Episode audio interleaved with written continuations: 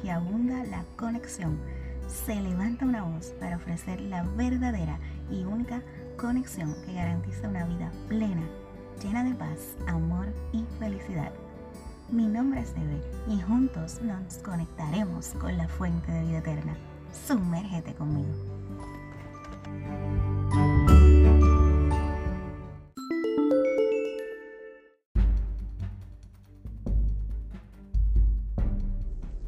Hola, hola, bendiciones. Aquí otro episodio más de Conéctate a la Fuente, Conéctate con Dios.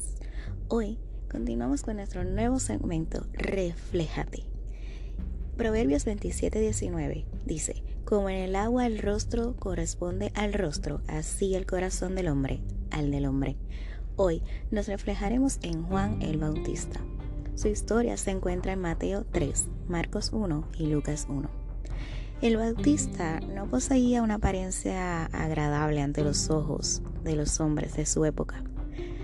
Según la palabra de Dios vestía como vagabundo, no olía bien y comía cosas raras.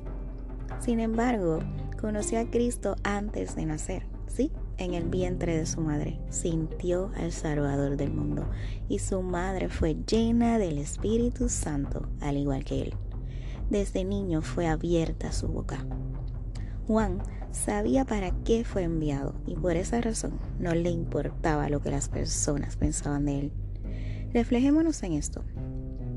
¿Cuántas veces nos dejamos llevar por las apariencias de los demás sin conocer si a Dios le place usar a esa persona, aun con una apariencia que no nos atrae?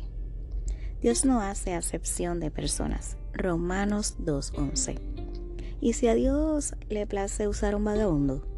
Un drogadicto, una prostituta, un homosexual, ¿lo rechazarías? ¿Por qué? ¿Porque está sucio en su pecado? ¿Acaso nosotros no estábamos en algún momento sucios y Dios tuvo misericordia de nosotros? ¿No la puede tener de ellos también?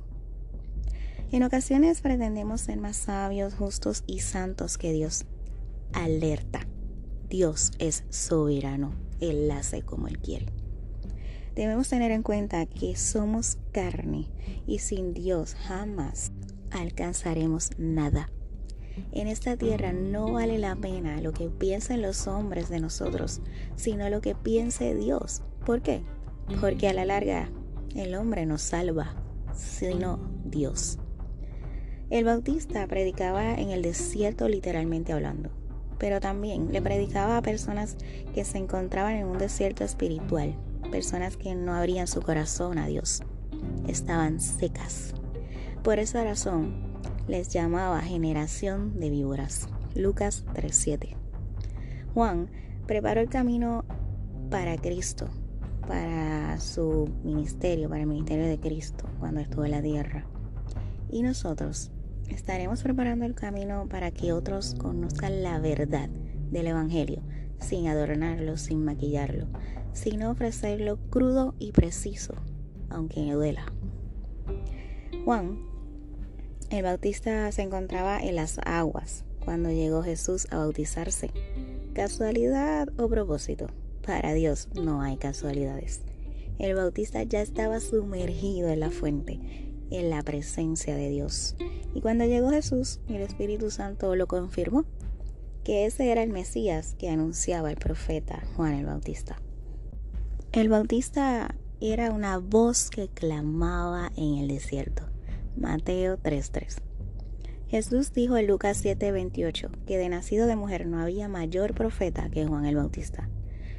De la vida de Juan me impacta cómo muere. Le cortaron la cabeza por decir la verdad, lo cual estaba acostumbrado por estar lleno del Espíritu Santo, y colocaron su cabeza en un plato. Wow. Hoy en día hay muchos que alardean de ser profetas, pero ¿estarán dispuestos a reflejarse en Juan el Bautista? Buena pregunta. De la boca para afuera es un mamey, dicen en mi tierra. y ahora, clamarás en medio del desierto, refléjate. Conéctate a la fuente. Bendiciones. Hasta la próxima. Los amo.